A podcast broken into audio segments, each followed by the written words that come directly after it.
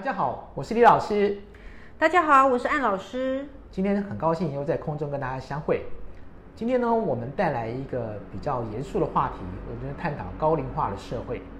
那人，我们知道亚洲区大部分的国家都进入高龄化的社会，但是大家有没有想过，宠物是不是也会有高龄化？台湾的宠物是不是也到了一个高龄化社会的现象呢？今天我们就跟安老师来聊聊这个话题。好啊，一个刚刚李老师你讲是说台湾的宠物也进入到高龄化，你有什么样的数据能证明说台湾宠物也进入到高龄化呢？其实我们有做一个调查，在日本来讲，日本他们大概有七成以上的犬猫年纪都超过七岁。那这部分的数据呢，是从日本的保险公司里面得来的，就是日本宠猫老年化社会是老年化状况是是十分的严重，不比人类差到哪里去。所以他们有很多很特殊的老人养机构，是可以带你的宠物去一起安养的，而且会照顾到。你或宠物谁先走，后面会继续照顾下去，这非常特别的一个服务。哇塞，日本的服务这么好哦！但是台湾其实也很接近。台湾我们在这方面的数据可能没有像日本那么那么的详细，但是根据我们在业界的了解，呃，台湾的宠物大概有六成以上也是超过了七岁。七岁我们通常就把它当做是一个高龄高龄的宠物了。所以，我们也可以来思考一下，那我们怎么样来面对我们这些高龄的犬猫？面对高龄犬猫，刚好其实我这里是常常面对啦。原因是因为在呃动物之家常常面对到很多高龄犬猫。那除了动物之家的高龄犬猫以外，还有就是很多领养者来到动物之家以后，想要找狗狗或猫猫，新的狗狗或猫猫，原因是因为。家里的狗猫年纪大了，他们想要再找年纪比较轻的狗猫，想要再去领养新的年轻的狗猫，然后想为呃家里头的年纪大的狗猫找一个伴。呃，一方面是为他们年纪大的狗猫找个伴，另外一方面是想为自己找个伴。原因是因为怕是说他们自己的年纪大的狗猫过世了以后，自己心灵上会有空虚，或者是感觉到难过，希望能够说有另外一个犬猫能够承接他们心中的痛。这个这个我们人常讲的嘛，我们人哦要有三老，就是老伴、老友跟老狗，对，还有老猫，对对，还有老猫，还有老猫。哦，所以所以这个其实。呃，安老师讲的问题，我想在欧美来讲，他们比最近比较流行养宠的概念，就是养复数宠物，而且要年龄差，就是很跟跟安老师很像，他们是希望宠物是做个生命的衔接，一代传一代，所以你可以利用一只新生的宠物来冲淡你失去一只家里家里伙伴的那种哀伤跟那个悲痛，啊，让生命一直衔接下去。不过我也看到，好像很多人他是没有办法承受这样子的悲痛的。嗯，的确是。那这里呃，必须要讲是说，其实各个学说学派有很多种，然后它有不同的一些讲法。那我这边呃，就我所知啦，有两，我我就以猫狗来看，好比人来看，因为毕竟我做行为学，我真的比较以比较重视猫狗所想的。那有分成两个学派来说。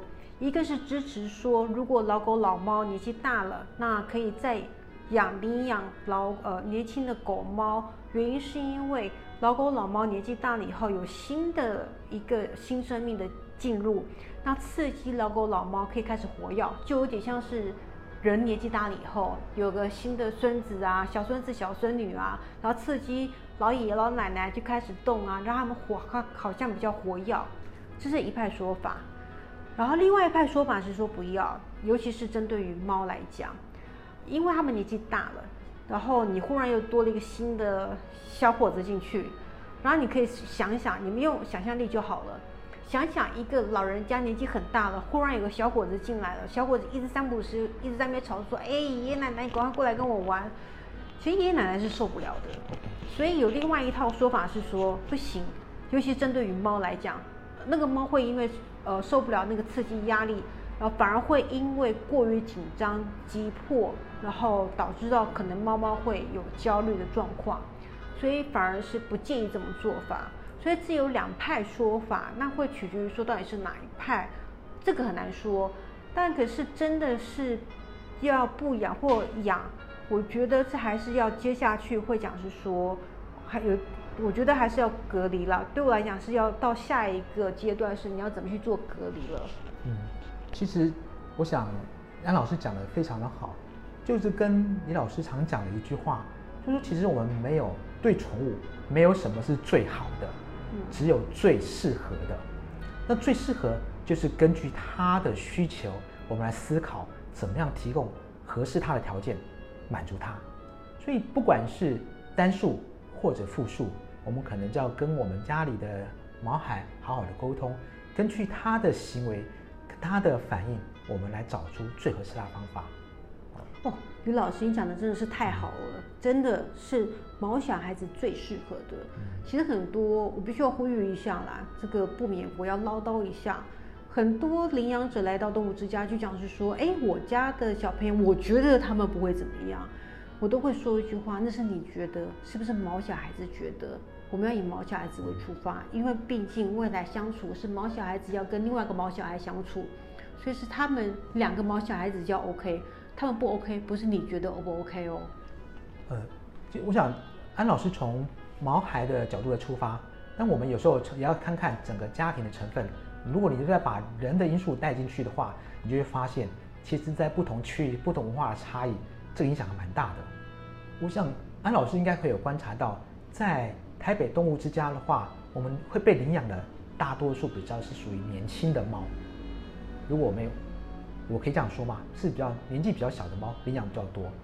但是如果我在观察到一些像欧美的现象，他们会领养一些像老的或有伤残的犬猫，其实比例是很高的，因为他是希望真正是爱他们、照顾他们，希望他们在他们年龄大的时候，不是在收容所度过他们的一生。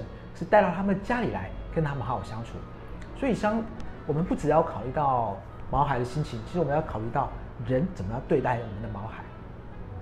然后这的确是啦，不否认啦，以整个文化架构来看，的确是有这方面的差异性。所以我想在台湾做那个动物保护中途之家的人，其实都非常辛苦，因为我们发现很多宠主，他只要到了一定年纪的犬猫。它可能就接受度就变得非常的低，大家喜欢的是比较属于那种小猫啊、小狗啊那种比较可爱的状况。但是其实有时候想想看啊，一些已经到了社会化完整的犬猫的时候，其实它比较容容易融入它的家庭生活。哦，谢谢李老师给了一个很好的观念，这的确是。其实应该这么讲，呃，不管哪一个阶段的犬猫都有那个阶段。它融入到另外一个家族的一些方法，其实每个阶段都有每每个阶段一个适应期，都有方法可以做的。嗯，好，所以这就需要安老师来跟我们做一些说明跟指导，让我们可以更清楚、更了解怎么样去跟我们的猫狗相处在一起。其实犬猫进入到高龄的时候，它很多的行为跟反应就跟年轻不一样。那可能因为人的寿命是比犬猫来长很多，所以你可能不会发现犬猫的改变其实比你还剧烈。李老师曾经在动物园里面看到一个例子，跟大家做一个分享，就是有一只黄金猎犬已经十五岁了，它的主人就带它去医院打了打针，因为打止痛药，因为它已经痛到不能走路。结果医生把它打止痛针之后呢，它就可以活蹦乱跳了。结果那个。那个爷爷啊，隔天就带他那只黄金猎去爬山，两天之后又回到医院，那关节几乎要坏掉了。因为其实狗、犬、猫的耐痛性是比人强很多，因为它们在野外要生存，它们一旦示弱，就可能代表着它们死亡，所以他们会尽可能的表现出他们坚强的一面。但是我们常常如果没有正确的应对他们，判断他们的行为的时候，哎。觉得他们现在可以活蹦乱跳，可以走路了，就觉得好了。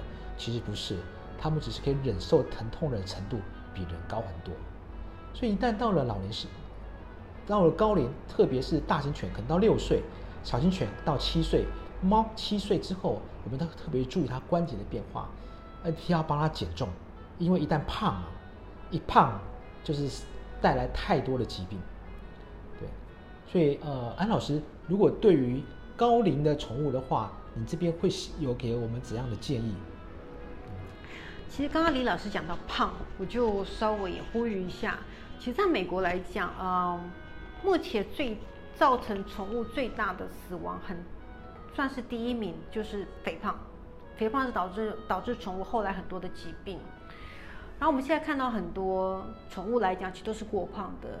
好，我记得我前一阵子看到一篇文章，那个文章都是说，宠物把宠物把宠物带到医院，然后呃，医生帮宠物做结扎。然后医生叮咛说：“哦，你这要小心，尤其是猫，橘猫，你结完扎以后要小心哦，橘猫会容易胖哦。”就没有想到，呃，饲主讲说胖好啊，因为胖的话就好可爱哦。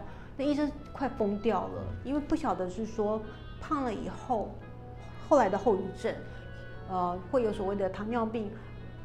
动物跟人一样哦，人有什么病，动物会有什么病。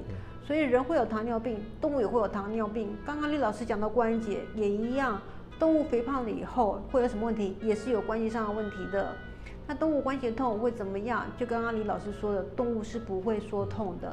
其实猫也是，然后猫的反应跟狗狗不太一样，狗狗可能在那边会很可怜哀，猫不一样，猫猫不太会哀。那猫会干什么事情？猫猫就会躲起来。很多人都会觉得说，猫猫躲起来好可爱哦。其实不是，当它躲起来的时候，就表示其实它已经不太舒服了。原因是就回到它们的呃原始的祖先。当它不舒服的时候是躲起来，因为对猫来讲，当我不舒服躲起来，我有一天我就会好。当我好了以后，我再出来。可往往就是当它躲起来，其他不是好，而是面临了死亡。所以以前有些人会讲是说，哦。有些狗猫，当它们要面临死亡，就会躲起来，是为了避免让主人难过。其实不是，他们以为躲起来就会好。哦，其实艾老师这个讲到这议题以后，让我想到之前遇到了一个状况，因为你特别讲到橘猫，其实我们的业界有一句顺口溜，叫做“十只橘猫九只胖”，还有一只特别胖。哦，那我想因为。呃，前一阵子如果大家有在注意的话，会发现市面上很多的平台有在销售，可以在帮你做发腮，因为他们觉得猫啊，就是腮帮子啊，两边鼓鼓的、胖胖的，就像加菲这样子，很可爱，很可爱。但是李老师可能要大家澄清一下哦，就是说没有一种饲料可以做专门只有发腮，因为发胖是脂肪的沉积，脂肪是流动的。OK。所以跟大家也科普一下。不过话讲回来哦，因为其实我们讲到了高龄化的宠物，人也是一样，胖、肥胖，肥胖其实不是病，肥胖是一种病症。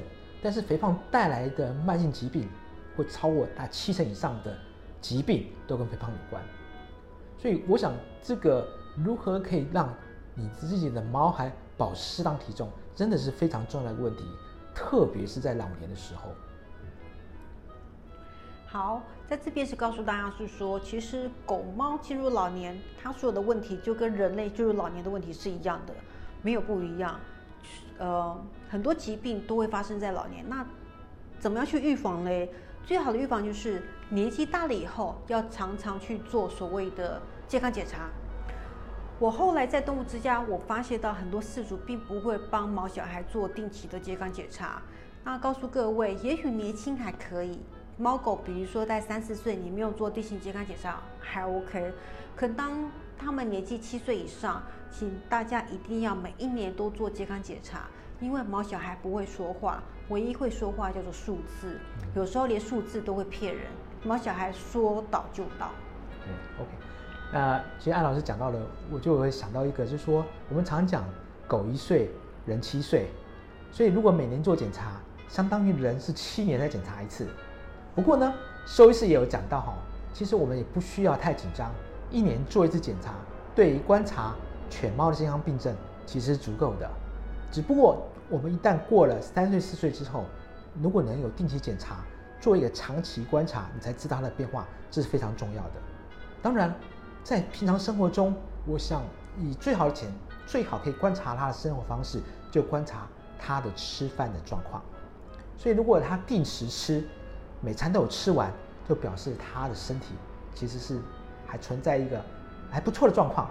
所以，如果他饮食有发生状况，比如说开始有一餐不吃，吃不完，这时候我们可能就要多关心他是不是有其他的原因。顺道再跟大家讲一下一些小知识。当你发现狗猫的体重慢慢有下滑，假设它下滑的比例一个月开始下滑了，有个十趴好了。